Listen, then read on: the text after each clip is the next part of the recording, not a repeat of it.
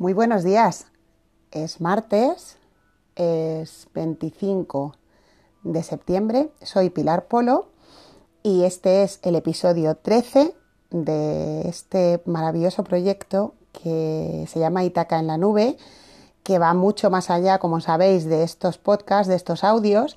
Pero bueno, es verdad que estos audios son una parte importante de esta comunidad abierta que, que se va creando y se va expandiendo poco a poco hacia muchos lugares. Y bueno, como habéis visto, el, el episodio 13 se titula Sí me da la vida.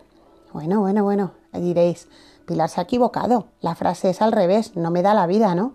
¿Cuántas veces te has encontrado diciendo, ay, es que no me da la vida, ¿no? Yo, yo muchas veces ahora eh, le cuento a la gente de estos, de estos audios y me dice, ay, ay, es que no me da la vida para escucharlos, es que no me da la vida para tantas cosas, es que no me da la vida.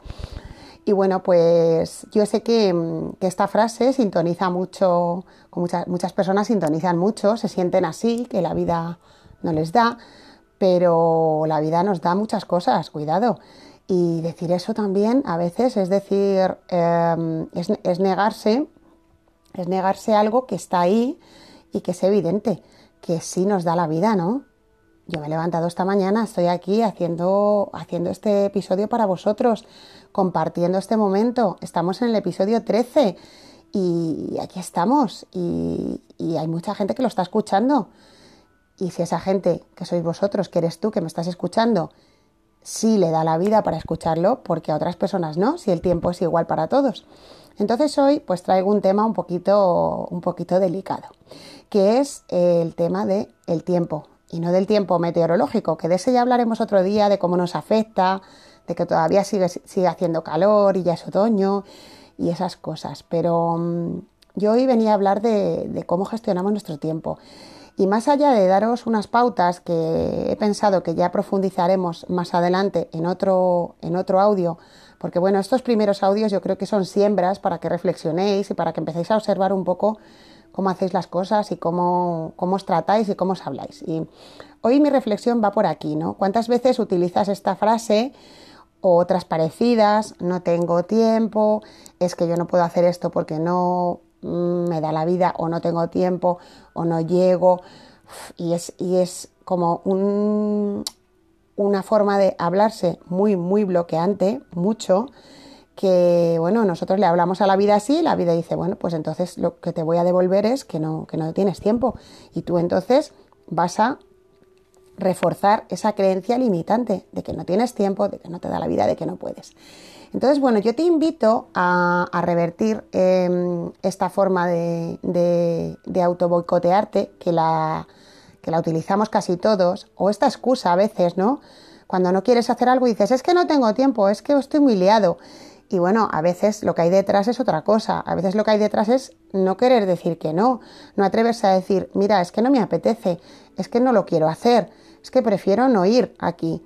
Pero detrás de la excusa de, de no puedo, ¿no? No tengo tiempo, pues parece que todo, todo quedas muy bien, es como muy políticamente correcto. En los tiempos que corren está hasta de moda estar muy ocupado y no tener tiempo, y entonces, pues todo queda así, estupendo. Pero claro, a veces afrontar el decir, esto no lo quiero, con total libertad, sin miedo al desapego, a decir, bueno, pues no me apetece, no, no lo hago porque no quiero, porque siempre parece que nos estamos excusando en, en, esa, en esa, excusa que todo, que todo lo, lo controla, que es el tiempo.